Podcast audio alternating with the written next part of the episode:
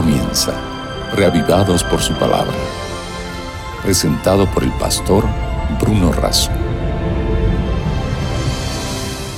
Porque no solo de pan vive el hombre, sino de toda palabra que sale de la boca de Dios. Por eso nos convocamos todos los días, necesitados de ser reavivados por la palabra del Señor. En nuestra caminata por las páginas de la Biblia, hoy nos detenemos en el capítulo 26 del libro de los Proverbios, pero lo haremos pidiendo la bendición de Dios. Señor, al detener nuestros ojos, al leer, al meditar en este capítulo de tu palabra, te pedimos que detengas tu espíritu y tu bendición sobre nosotros. Lo hacemos, lo agradecemos, lo pedimos en el nombre de Jesús. Amén. Continuando con esta serie de aforismos, de proverbios, de frases cortas, de contenido moral, de aplicación práctica, escritos por Salomón en su mayor parte o compilados por él mismo, eh, hoy vamos a detenernos en el capítulo 26 de Proverbios y seleccioné algunos pasajes de este capítulo para compartir con ustedes. Primer versículo, ni la nieve es para el verano, ni la lluvia para la cosecha, ni los honores para el necio. Versículo 2, como el gorrión sin rumbo o la golondrina sin nido, la maldición sin motivo jamás llega a su destino. Interesante, ¿no? Así como el gorrión no tiene rumbo, como un gorrión sin rumbo o como una golondrina sin nido, es la maldición sin motivo, jamás llega a su destino. Versículo 3. El látigo es para los caballos, el freno para los asnos y el garrote para la espalda del necio él mismo busca un garrote para su vida. Versículo 4. No respondas al necio según su necedad, o tú mismo pasarás por necio. ¿Cómo hacerle entender a un necio? ¿no? Entonces mejor no responda, porque si no, tú mismo serás necio. Versículo 5. Respóndele al necio como se merece para que no se tenga por sabio. Versículo 6. Enviar un mensaje por medio de un necio es como cortarse los pies o sufrir violencia. Versículo 7. Inútil es el proverbio en la boca del necio, como inútiles son las piernas de un tullido. Así como una persona lastimada no, no, no puede utilizar sus piernas, Dice, un proverbio en la boca del necio no sirve para nada. No le sirve a él ni le sirve a los que escuchan.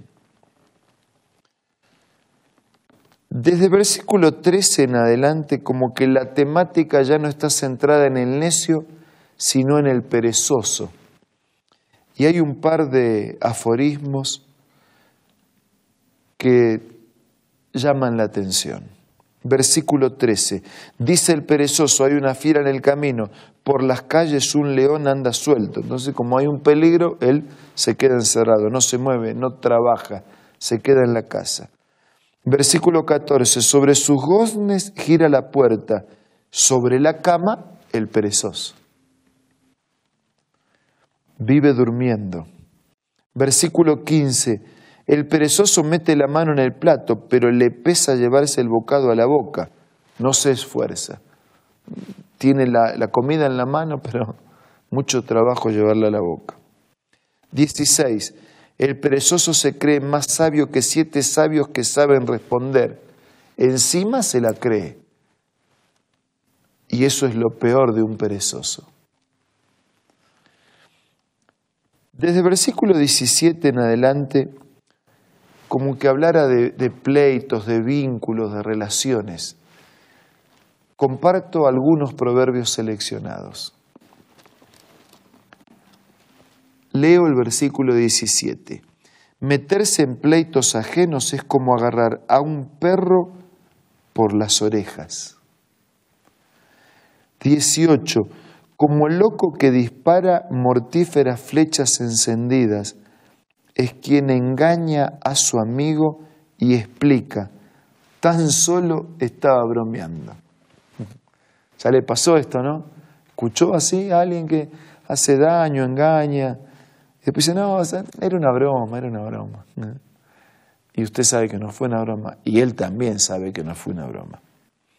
Como loco que dispara mortíferas flechas encendidas, es quien engaña a su amigo, pero después le explica, solo estaba bromeando. Versículo 20. Sin leñas se apaga el fuego, sin chismes se acaba el pleito. No hace falta, eh, para discutir hace falta dos, uno solo no puede discutir. Sin leñas se apaga el fuego, sin chismes se acaba el pleito. Versículo 21, con el carbón se hace brasas, con las leñas se prende fuego y con un pendenciero se inician los pleitos, con un peleador, con un arrogante, así como con las brasas o con la leña, con el carbón se hacen brasas y con la leña se prende un fuego, con un peleador se inician los pleitos. Versículo 22. Los chismes son como ricos bocados que se deslizan hasta las entrañas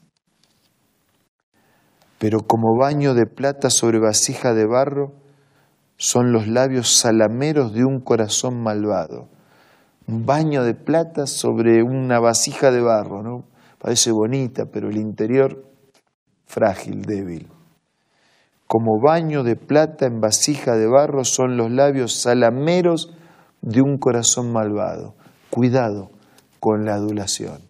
Hay lugar para el elogio sincero, usted lo necesita, yo los otros necesitan que elogiemos sinceramente una gestión.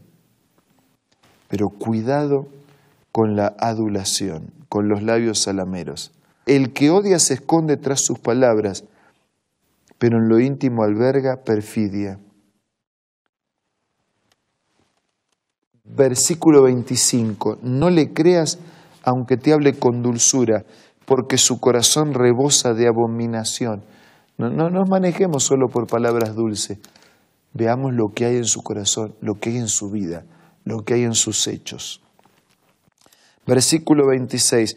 Tal vez disimule con engaño su odio, pero en la asamblea se descubrirá su maldad. Puede disimular por un tiempo su odio, te puede engañar, pero tarde o temprano en público quedará claro. Versículo 28. La lengua mentirosa odia a sus víctimas. La boca lisonjera, aduladora, lleva a la ruina. La lengua mentirosa odia a sus víctimas. La boca lisonjera lleva a las ruinas. Había marcado en mi Biblia y compartí algunos de estos refranes o aforismos destacados. Usted puede completar la lectura y trate de incorporar esos contenidos. A veces vale la pena tener un proverbio a flor de labios para ayudar a alguien. Pero ¿sabe qué?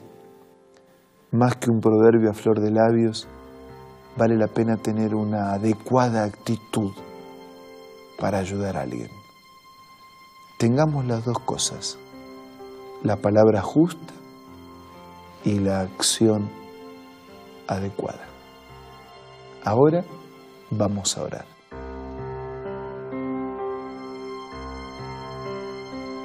Padre nuestro que estás en los cielos, pedimos que nos bendigas para que tengamos palabras y acciones que ayuden, para que siempre tengamos una frase, una palabra de ánimo, o de amonestación para todos aquellos con los que nos vinculamos.